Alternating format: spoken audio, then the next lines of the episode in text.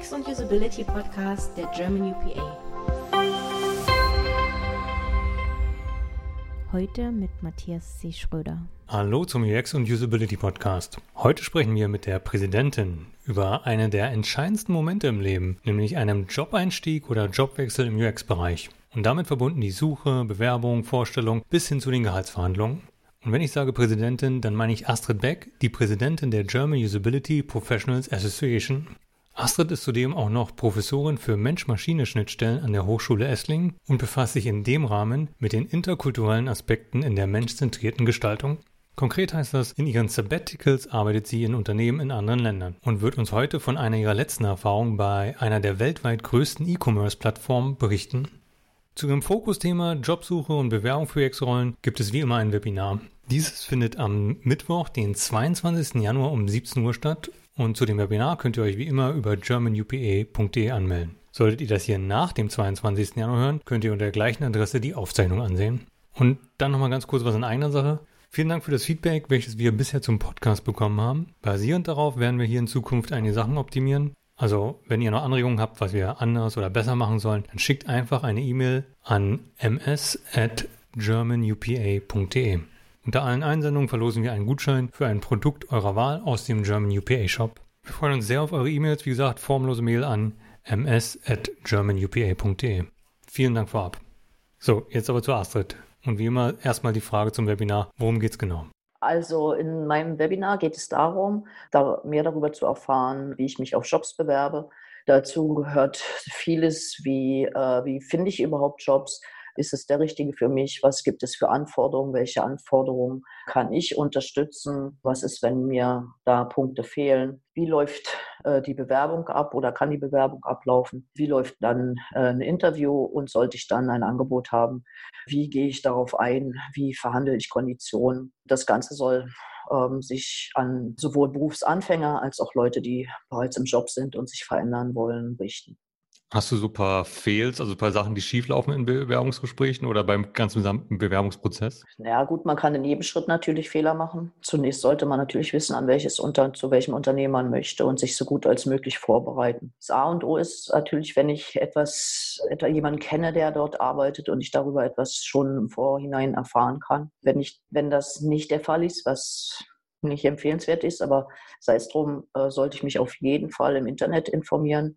Natürlich sollte ich die Webseite kennen von den, von den betreffenden Unternehmen, ähm, aber auch eine Ahnung haben, was deren Produkte sind, was sie für einen Umsatz haben, wie viele Mitarbeiter die haben, welche Standorte die haben. Ich sollte mir vielleicht auch überlegen, ob ich selber standortflexibel bin.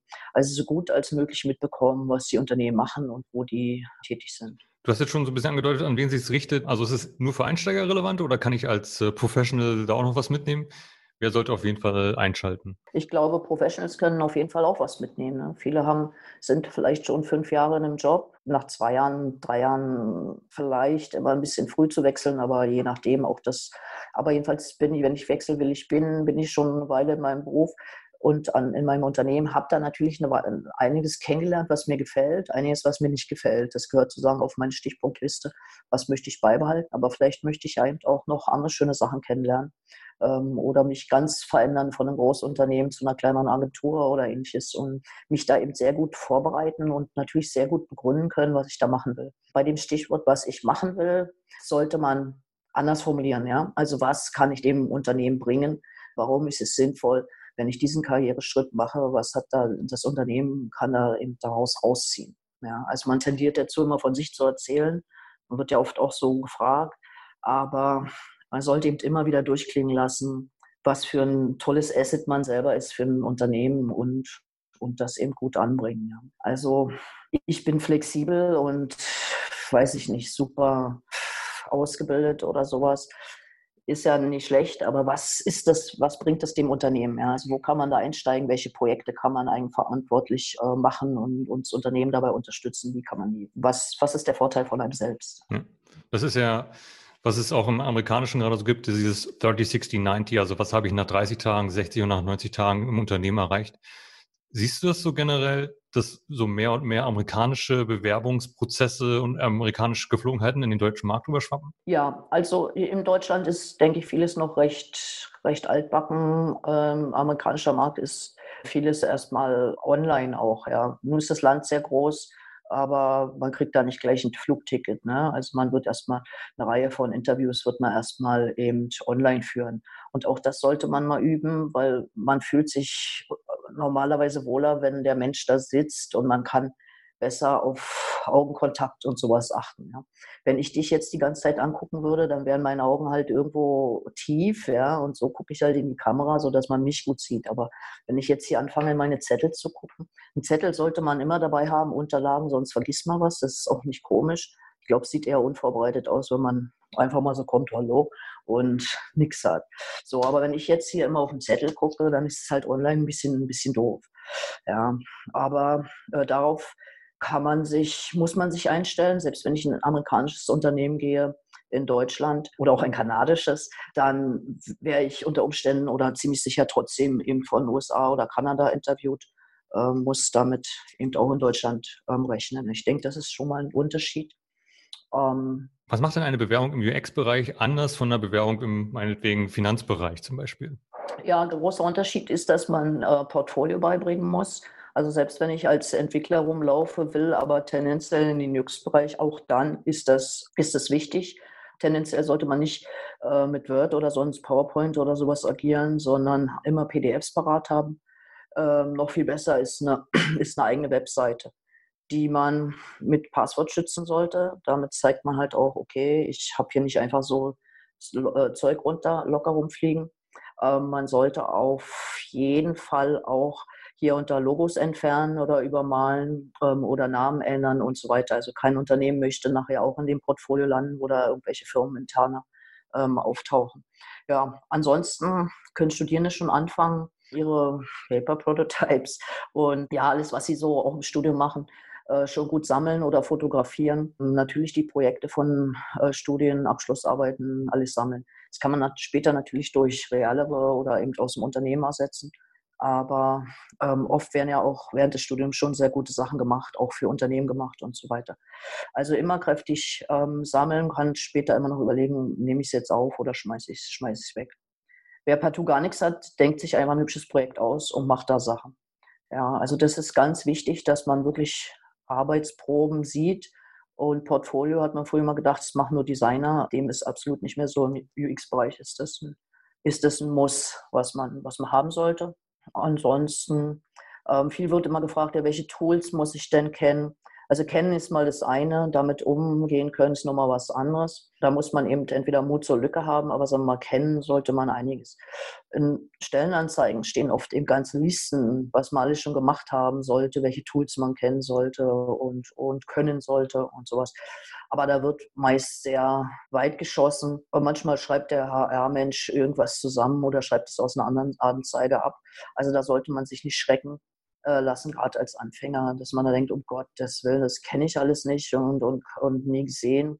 Ich sage dann auch mal, Mädchen nehmen das immer sehr genau und lassen sich da abschrecken. Und ein, ein Typ hat da irgendwo mal was im Webinar gehört und sagt, ja, kann ich, ja. Ähm, ja, so stereotypisch das klingt, kann ich nur bestätigen ja. aus eigener Erfahrung. ja, also wir machen ja auch immer Berufsdiskussionen, ähm, ähm, Jobsuche und so weiter auf unseren Summer- und Winter Schools von der, von der UPA und das zeigt sich da genauso. Ich meine, heute wird von UX-Menschen, IT-Menschen erwartet, dass die flexibel sind dass sie flexibel Programmiersprachen nutzen können und flexibel Tools nutzen können. Ja, und manche Tools sind ein bisschen strange. Ja, äh, Google ist immer dein Freund. Dann schau dich um. Äh, wo gibt es Einführungsvideos oder Beispiele und ähnliches? Ja, dann setzt man sich ein paar Stunden hin und zieht sich da was rein, wenn man mitgekriegt hat, das ist wirklich wichtig und steht jetzt nicht einfach nur so in der Anzeige drin. Genau. Ja, also das kann ich auch nur bestätigen. Als Designer sollte man also die Tools sind ja alle sehr ähnlich. Als Designer sollte man fähig sein, sowas relativ schnell zu lernen, wenn man sich hinsetzt. Insofern, wenn man in einem Bewerbungsgespräch sagt, ja, kann ich, man kann es noch nicht, aber eine Woche später sollte das Ergebnis dann wirklich anders aussehen. Das, ist auf jeden Fall schaffbar. Wir haben jetzt viel über Designer gesprochen und Designer haben natürlich auch ein Portfolio. Wie sieht denn das aus im UX-Research-Bereich oder im UX-Management-Bereich? Ja, auch, äh, auch im UX-Bereich äh, ist ein Portfolio wichtig, auf jeden Fall. Ja, also man versucht dann eben nachzuweisen, was habe ich für Research-Methoden ähm, angewandt und was sind da für Ergebnisse rausgekommen. Ja, und das kann dann alles Mögliche sein, eine Sammlung von Personas, äh, von Interviews, die man gemacht hat, mit welchen Ergebnissen, da muss man mal eine kleine Story schreiben, oder welche, welche Statistiktools äh, man kennt und da vielleicht irgendwas Kleines zeigen von einer Auswertung, was jetzt nicht so ultra geheim ist oder eben auch irgendwas selbst zusammengebaut ist. Also auf jeden Fall ähm, andeuten, was war das ähm, für ein Projekt oder was waren die Kunden. Vielleicht kann man per Personas dazu zeigen, was hat man da gemacht. Das muss nicht das gleiche Projekt sein. Also es können Beispiele aus verschiedenen Projekten sein mit unterschiedlichen Schwerpunkten, die eben ein bisschen anonymisieren. Ein Inhaltsverzeichnis dazu, welche Methodik listet man auf oder man packt es in Text, schreibt die Methoden auf, beschreibt, was man gemacht hat, was die eigene Rolle war, baut irgendwelche Screenshots ein, die man dazu hat. Und ja, wie gesagt, und versuchen eben nicht, ja, keine Firmeninterne und keine, am besten, dass man nicht draus schließen kann, was das war. Also ein großes Auto, Automotive-Unternehmen ist schon genug der Andeutung. Und ja, und wenn es dann um Screenshots geht und so, dann sollte man eben auch an der Stelle schon ehrlich sagen, was dann der eigene Anteil war. Ja, das, ähm, man muss nicht alles selbst gemacht haben, aber eben einen eigenen Anteil dran haben und den gut erläutern können. Am besten so ausbauen, dass dass das auch im Mittelpunkt Portfolio steht. Wie stehst du denn zu dem Punkt Homework? Also, dass man eine Aufgabe gestellt bekommt, die man dann zu Hause über ein paar Tage machen soll und dann die Ergebnisse einschickt. Also, insbesondere bei Designern ist das ja oftmals üblich.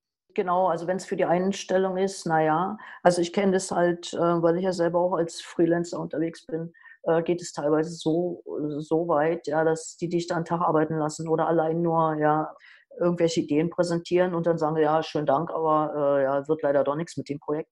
Und haben jemand Billigeres gefunden und nehmen das ganze Zeugs äh, und geben das dann äh, dem Billigheimer. Ja. Also einfach da vorsichtig sein, dass man da nicht ausgenutzt wird. Ähm, ich würde dann eben auch überlegen, präsentiere ich das nur und, und pack das ein oder gebe ich da beliebig gleich meine Sachen raus. Ich würde dann halt auf jeden Fall mal dann ein Copyright draufschreiben. Aber ja. Also ich, ich kenne das selber, dass ich, weiß ich nicht, einen Nachmittag, einen ganzen Tag ausgeräucht wurde bis zum geht nicht mehr. Und dann ist da kein Projekt draus geworden. Ja. Und so würde ich es eben heute nicht mehr machen, sondern da eine, eine Tagespauschale oder sowas berechnen. Natürlich schwierig beim Bewerbungsgespräch. Am besten versuchen rauszubekommen, ist das Usus. An der Aufgabe merkt man vielleicht auch, ist es eine Übungsaufgabe oder ist das, dass die einen einfach nur mal aushorchen wollen. Ja, ansonsten denke ich, klar, fürs Unternehmen selbst ist das natürlich eine gute Geschichte, jemanden da kennenzulernen und zu sehen, wie er arbeitet. Man sollte natürlich tunlich, was man da produziert, wirklich selber machen und nicht von jemandem machen lassen. Und Thema Assessment Center. In einigen größeren deutschen Unternehmen muss man durchs Assessment Center, ob man will oder nicht. Man kann sich so gut mit der Fachabteilung verstehen. Wie siehst du das? Ja, also durchaus auch üblich, wenn man im Unternehmen längst drin ist und will sich auf eine ähm, höhere Position äh, bewerben, gerade in Großunternehmen, muss man da einiges durchlaufen, ähm, ja, um sich für eine Position zu bewerben und hat dann auch noch Mitbewerber. Also ich denke, es ist normal. Ja gut, aus Unternehmenssicht versuchen die da halt aufgrund was für welcher Standards auch immer eben für sich den oder die besten Kandidaten äh, zu finden für Bewerber ist es immer so dass das Horrorszenario ähm, überhaupt und sind doch auch einiges an Ängsten oder Vorbehalten da. Es gibt dazu jede Menge Bücher. Man kann sich das mal äh, durchlesen, dass man zumindest weiß, was einen da erwarten kann an Übungen und was die machen. Üblicherweise tritt man halt äh, gegen andere Kandidaten an und ähm, äh, muss dann da irgendwelche Aufgaben äh, bewältigen. Also so typisch ist so dieses Postkorb, was ich so höre, also da wird das auch regelmäßig angewandt. Das heißt, äh, man hat dann da irgendwelche Aufträge drin und muss dann in kurzer Zeit entscheiden, ist das wichtig, muss ich das bearbeiten oder passt es zu dem Projekt oder zu dem oder ist das jetzt hier nicht interessant und so weiter. Es gibt, und ich denke, das ist das Wichtigste, was man sich dabei merken muss, es gibt kein richtig oder kein falsch. Es kommt einfach nur darauf an, wie man sich da gibt wenn man halt da sehr großmäulig äh, auftritt oder sehr dominant, ist das genauso schlecht, wie wenn ich, wenn ich erstmal vorsichtig abwarte und gucke. Also ich hatte das mal im Gespräch, da hieß es immer, ja, Frau Beck, Sie stellen gar keine Fragen. Ja, und ich, hm, ja, ich, ja, habe ich alles verstanden. Ja, also die haben mir erstmal vorgestellt, was sie da gemacht haben. Heute würde ich sagen, hä, sag einfach irgendwas oder erzähl was, ja, das, das habe ich da und da schon gesehen und das haben wir damals so und so gemacht, ja. Also niemals da irgendwie schlau oder weise oder erstmal die anderen kommen lassen und dann irgendwann komme ich. Das kann dann ganz zu spät sein. Ja, man hört schon, ich neige dazu zum viel Quatschen. Kann manchmal auch schlecht sein, ja, wenn man andere überhaupt nicht zu Wort kommen lässt ähm, oder sich nicht einbringt. Also es geht letztlich darum zu gucken, wie, ähm, ja, wie tritt jemand auf, wie, wie spricht er, wie integriert er sich mit einem Team, wie agiert er mit Menschen, die er nicht kennt. Inhaltlich ist das alles so wurscht. Ja, es kommt dann nicht auf, habe ich jetzt das richtige Projekt aus dem Postkorb ausgewählt, ist völlig egal. Wichtig ist, wie man das begründet und wie man die anderen einbezieht. Also wenn es dann so weit kommt, dass ich in die Gehaltsverhandlung gehe, gibt es da irgendwelche Tipps? Ja, also üblicherweise hängt natürlich große von Unternehmen ein bisschen ab, aber üblicherweise wird man erstmal zu einem HR, Human Relations äh, Menschen eingeladen, der einem so die Basics erzählt, wie viel Urlaub man hat und wie lang die Probezeit ist. Und äh, das ist jetzt wichtig. Äh, man sollte niemals selber mit einem Gehaltsvorschlag reingehen. Also immer erstmal hören, was die einem anbieten die sind da eh geübter und, äh, und man selber kann völlig falsch liegen. Das geht bis dahin leider auch zwei Beispiele von Mädchen, die zu wenig geboten haben, wo denen dann vom Unternehmen mehr geboten wurde. Ja, wir sagen, ja, ja, wir geben ihnen mal das und das. Und äh, die denken dann vielleicht noch, oh, wie geil, die geben mir einen Bonus. Nein, die werden immer noch weniger bieten, als dann ein männlicher Kollege gekriegt hätte, der ordentlich hoch angegangen. Also man muss sich schlau machen, was ich fordern möchte um, das ist einerseits das Monetäre, aber eben dann auch mehr Urlaub oder Möglichkeiten von Dienstreisen oder an Weiterbildungen äh, teilzunehmen und so weiter. Also da würde ich dann auch noch ein bisschen mehr eingehen dann im, im, Webinar. Und, und am besten, also diese Zahl behält man erstmal für sich oder diesen Range. Man spricht immer über Jahresgehälter. Äh, manchmal wird noch, äh, werden noch Boni am Ende oder sowas gezahlt. Also man muss sich immer ein Gesamtjahresgehalt ähm, überlegen oder so ein Range, mit dem man zufrieden wäre. Insbesondere, wenn es noch andere schöne Sachen gibt, wie Elternzeit für beide Geschlechter oder Betriebskindergarten oder, oder solche Sachen. Also was einem wirklich wichtig ist, da kann man auch mal auf 2000 verzichten. Aber die sollten mit einer Zahl kommen. Ja? Und der HR-Mensch wird es üblicherweise auch machen. Und man macht dann auch keine Gesichter wie, boah, wie geil oder wow, das ist ja, das ist ja übel, sondern bleibt ja erstmal neutral, macht sich, macht sich äh, eine Notiz. Und die werden einem dann auch schon noch weitere Goodies aufzählen. Ja, und im Prinzip muss man an, der, an dem Punkt noch nicht ähm, verhandeln. Es sei denn, der kommt ganz zum Schluss und das ist das letzte Gespräch. Aber normalerweise werden da erstmal nur so Rahmendaten ausgetauscht. Und ja, je nach Unternehmen, ich glaube, das, das ist auch so ein amerikanischer Einfluss, hat man heute ein, zwei, drei, vier, fünf Gespräche. Manche Unternehmen versuchen selber, weil sie merken, es ist so zeitintensiv, sie müssen so viele Leute aus den Projekten rausholen, versuchen es selber wieder ein bisschen einzuschränken. Also wie acht, neun, zehn Gespräche wird man vielleicht auch nicht mehr so haben, weil es, da wird nicht der Bewerber geschont, sondern die Leute aus dem, aus dem Unternehmen, die dann mit einem sprechen würden. Ja, und auf äh, so viel Heckmeck und so muss man halt sich gut einstellen, dass man teilweise länger als einen Tag äh, irgendwo vor Ort ähm, sein muss. Von, von Gespräch, von Gruppe zu Meetings, zu Rumführungen und so weiter, da durchgestresst wird. Das ist auch durchaus erwartet, dass man da immer freundlich, cool und lässig bleibt und immer dann möglichst, ich bin darin ganz schlecht, aber möglichst die Namen merken oder Namen aufschreiben oder auf die Visitkarte, wo es passt, eine kurze Notiz machen, dass man dann hinterher noch weiß, wer das war und die Namen irgendwie auswendig lernt. Das äh, wirkt halt viel, viel freundlicher und engagierter und angenehmer. Ja, also kann ich aus persönlicher Erfahrung auch nur als Tipp geben, vorher bei Zing oder LinkedIn Foto, Name, Liste sich machen und dann, wenn man die Person schon, wenn sie den Raum reinkommt, mit Namen ansprechen kann, also 100 Pluspunkte. Ja, genau. Ja, Xing ist überhaupt sehr, sehr wichtig. Ja, also da werde ich dann auch noch drauf eingehen. Aber genau die Leute recherchieren oder auch im Vorfeld einfach schon Leute recherchieren, wo ich hin möchte.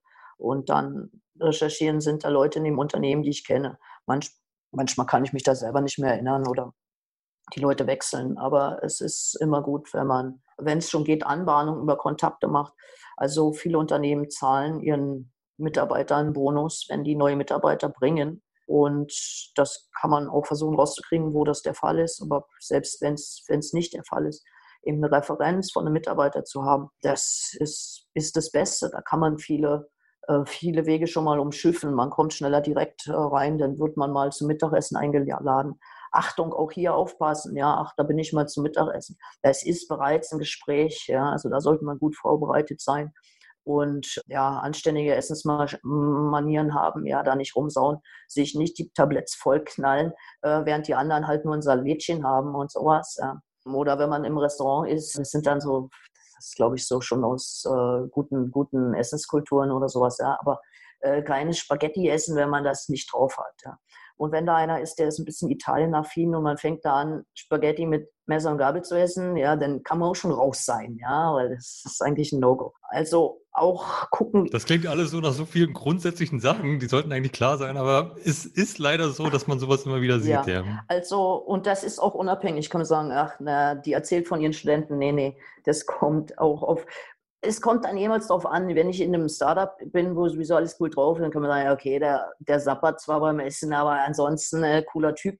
Ja, aber in anderen Ecken, ja, wenn man Leuten nachher zu Verhandlungen mit Kunden schicken will oder so, dann geht es nicht, ja. Und ich meine, anständige Tischkultur und ähnliches wird in den Unternehmen angeboten für, für alle Mitarbeiter. Ja, also zumindest hier im Stuttgarter Raum, vielleicht können die nicht so gut essen oder ist, wird, werden so eine, so eine Veranstaltung rege besucht. Ja. Also wir haben darüber gesprochen, wie das mit den Gehaltsverhandlungen laufen kann, dass das gut klappen kann. Was ist denn, wenn es gar nicht erst zur Gehaltsverhandlung kommt, als man, man raus ist quasi? Selten kriegt man ja eine gute Begründung, warum man raus ist. Sollte ich da nochmal nachhaken oder was ist deine Empfehlung? Also erstmal, ja, man ist da, es ist ja irgendwie, man ist halt äh, enttäuscht, gekränkt oder also selten sind welche so abgebrüht, die sich einfach mal bewerben, um überhaupt mal so ein bisschen auszuloten, wie hier so die Szene ist, was ich eigentlich empfehlen würde. Aber ja, muss man auch erstmal drauf haben und die Zeit muss man auch erstmal haben. Also wenn das jetzt eben, ja, man wird nicht weiter eingeladen, also es passiert ja alles Mögliche. Also man bekommt überhaupt keine Antwort mehr. Ja. Und da sollte man seinen Hintern schon hochkriegen und ähm, einfach nachhaken, ähm, ja, wo stehe ich denn jetzt? Oder ähm, äh, es sind jetzt, also ich würde mal sagen, spätestens nach, nach naja, eine Woche, spätestens nach zwei Wochen sollte man immer nachhaken, wie jetzt der nächste äh, Schritt ist. So, und spätestens da müssen Sie sich dann eben bekennen, ja, äh, okay, wir haben einen anderen Bewerber oder die Stelle ist gestrichen oder was immer, was die einem da so erzählen. Und dann kann man halt versuchen, ach, das ist ja schade und ich hätte mich so gefreut oder wie auch immer. Man kann versuchen, noch ein Gespräch hinzukriegen, dass man doch vielleicht eine Andeutung äh, kriegt, woran es dann gefehlt hat ähm, oder ähnliches. Gut ist, wenn man jemanden kennt, dann kann der fragen. Da kommt unter Umständen eine bessere Antwort. Aber was soll's, das, das Leben muss man, muss man mit, mit umgehen können, muss man, kann passieren. Also nachfragen, ja anrufen äh, per Mail oder sonst wie und sich melden, weil das kann umgekehrt einem dann ausgelegt werden, ja, dass man ja wohl selber auch nicht so viel Interesse hatte, dann passt es ja so ungefähr. Also ähm, nachfragen. Also in deinem Webinar kann man viel dazu lernen, viele Tipps. Wir haben schon darüber gesprochen, nicht nur für Professionals, insbesondere auch für Berufseinsteiger. Und das ist eigentlich unser Stichwort. Du leitest auch den Arbeitskreis Nachwuchsförderung. Kannst du mal ein bisschen darüber erzählen? Also was macht denn der Arbeitskreis? Was habt ihr denn für Ziele? Ja, das Ziel ist, Menschen in der, in der UPA eben zu befähigen, bestimmte Praktiken, Techniken zu lernen, äh, zu Netzwerken und eben auch entsprechende Schulungsmaßnahmen halt zu, zu besuchen wie der Arbeitskreis immer noch heißt, äh, Nachwuchs. Das heißt, üblicherweise richtet sich es an Studierende. Wir sind aber dabei, auch das, das Angebot auszuweiten. Ja, und dann lernt man eben äh, Praktiken aus dem Kontext UX, äh, ist zusammen mit, mit Profis. Üblicherweise haben diese Veran Veranstaltungsformate abends immer eine Diskussion zum Beruf, wo wir dann auch äh, sowohl die Referenten, aber eben auch noch externe ähm, Referenten haben und ja, die plaudern da aus dem Nähkästchen und erzählen einem da unter anderem eben auch alles Mögliche eben zum Thema Bewerbung. Und das ist offen für jeden oder nur für German UPA-Mitglieder? Manche Formate sind offen für jeden. Summer School ist äh, für Studierende, also man muss Studierender sein und Mitglied, dann hat man einen deutlich äh, günstigeren Tagungsbeitrag und hat auch bessere Chancen, überhaupt einen Platz zu bekommen. Aber wir haben auch immer Nichtmitglieder dabei gehabt. Also Winter School, Summer School klingt sehr spannend. Also es geht, denke ich mal, nicht um Skifahren oder gemeinsam im Seebahn. Was, was passiert an den Tagen? Also bei der, bei der Summer School wird eine reale Projektaufgabe ähm, äh, bearbeitet und man geht quasi in die Phasen User Research rein und endet quasi bei einem Prototypen. Und dazwischen werden halt alle äh, einige Techniken angewandt und geübt wird auch sehr viel von den Studierenden da präsentiert. sind üblicherweise 16 Personen, also vier Gruppen, äh, äh, vier Teilnehmern und die dann eben zu der Thematik ähm, ja, äh, äh, arbeiten, Interviews durchführen, Prototypen entwickeln, Personas entwickeln äh, und dergleichen mehr. Und die Winter School richtet sich an Berufsanfänger, also nicht mehr Studierende, so etwa in den ersten drei Berufsjahren und bekommt dort äh, von Profis üblicherweise drei bis vier Referenten, Referentinnen oder Referentengruppen zu aktuellen Themen eben Input, wobei in der Regel da auch immer ein praktischer Teil besteht, wo also auch die Teilnehmenden dabei dann zu Fragestellungen eben kleine Lösungen arbeiten und Präsentationen machen und ähnliches. Das klingt doch sehr spannend. Und zum Abschluss nochmal, nochmal ein ganz anderes Thema. Du selbst beschäftigst dich ja viel mit dem Thema interkultureller Aspekte im Arbeits- und UX-Umfeld. Du hast schon in einigen Ländern gelebt und gearbeitet. Du kommst jetzt gerade aus Kanada, hast da bei Shopify gearbeitet. Was sind denn da deine interkulturellen Takeaways? Ja, Shopify war auch für Kanada schon eine etwas Ausnahme als Unternehmen. Also man muss sich das eigentlich, die haben jetzt so um die 5000 Mitglieder weltweit. Also Berlin wird jetzt auch gerade als Standort ziemlich ausgebaut. Da muss man sich das eigentlich vorstellen wie so ein riesiges Startup. Ja, also es wird auch sehr auf der menschlichen Ebene und sehr locker interagiert. Der Auswahlprozess ist sehr ambitioniert. Also man gibt dann auch seinem Personal auf Online-Personalbogen ein, welcher Typ man dann ist, so nach Briggs Myers. Und da sind dann eben ganz viele, von denen gibt es nur ein paar Prozent weltweit und da hat Shopify einen sehr hohen Anteil an diesen sogenannten InJs. Das sind dann irgendwelche Oberschlauen.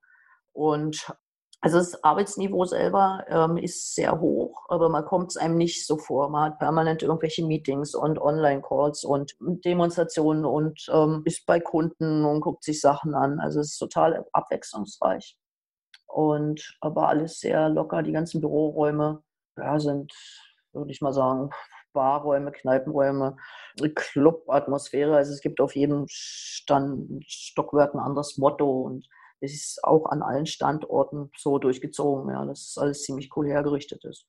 Man hat zwar dann einen Arbeitsplatz, aber wenn es einem da zu blöd ist oder zu laut ist, dann setzt man, setzt man sich ins Café, was wirklich aussieht wie ein Café oder man hat irgendwelche Ecken, wo man hingehen kann. Also es wirkt, wie gesagt, alles, die Mitarbeiter sind sehr, sehr jung und wirkt alles ziemlich cool, ja. Und ähm, ja, und das hat mich dann eben schon beeindruckt. Auch man ist ab Tag 1 ist man voll integriert ins Unternehmen. Es gibt keine in irgendeiner Form Sperren. Ja, also ich hatte für so ein kleines Projekt brauchte ich mal ein paar Zahlen habe mir da einen rausgesucht, da international, der das wissen müsste, habe dem geschrieben. Und äh, zwei Tage später, wir haben uns nie gesehen, wir kannten uns nicht, schickt er mir da ein paar Statistiken. Und in jedem deutschen Unternehmen hätte man gefragt, ja, wer bist du denn oder für wen arbeitest du denn? Und dann hätte ich trotzdem nichts gekriegt. Ja, also das war schon sehr beeindruckend. Frühstück und, und Mittag for free und anständiges, so alternativ gesundes Essen, selbst gekocht vor Ort. Ja. Kaffee und Regale mit Gutzlen auf, die, auf den Stockwerken, also Naschkram und so Sachen. Ja, das macht den Mitarbeitern natürlich auch Freude. Und immer gibt es irgendwelche Feste und Sommerfest und so eine Art Christopher Street Day, ich weiß nicht mehr, wie der da hieß. Ja, also war für mich wirklich sehr interessant. Und User Research ist da völlig normal. Man muss niemandem erklären, was das ist. Ähm, die, die werden einem selber erstmal erklären, äh, wie lange, wie viele Jahre die das schon machen. Wir haben einen, German, einen deutschen ähm, CEO und der, äh, was eigentlich erstaunlich ist, und, aber der hat es halt auch genossen, dass da doch eine bessere Atmosphäre herrscht. Hatte mit vor zehn Jahren das Unternehmen mit ein paar Ansel gegründet und da war schon von Anfang an eine User Researcherin dabei. Ja, und inzwischen gibt es davon Hunderte. Ja. Und alle werden da mit offenen Armen empfangen und niemand sagt, hey, wer bist du denn, was willst du denn jetzt, lass mich arbeiten. Also was ich aus deiner Schwärmerei so raushöre, ist, äh, wann ziehst du nach Kanada? ja, also äh, da hätte ich, hätte ich nichts dagegen. Aber jetzt bin ich ja nun auch äh, Beamtin und äh, Professorin und äh, Kanada ist schon, ist schon prima. Aber ich war im Sommer da, ne? also 10 Meter hoher Schnee und minus 10 Grad oder noch kälter. Ist jetzt auch nicht mehr unbedingt meins. Aber es ist tatsächlich auch natürlich eine schöne Location, wo man schnell mal hingeflogen ist. Astrid, das waren sehr viele spannende Einblicke. Vielen Dank. Und das hat bei mir auf jeden Fall definitiv Lust gemacht, äh, auch das Webinar sich dazu anzuschauen. Also herzlichen Dank. Dir auch. Dir einen entspannten Abend und bis demnächst dann, ja? Und ja, bis bald. Jo, ciao. Ciao, ciao.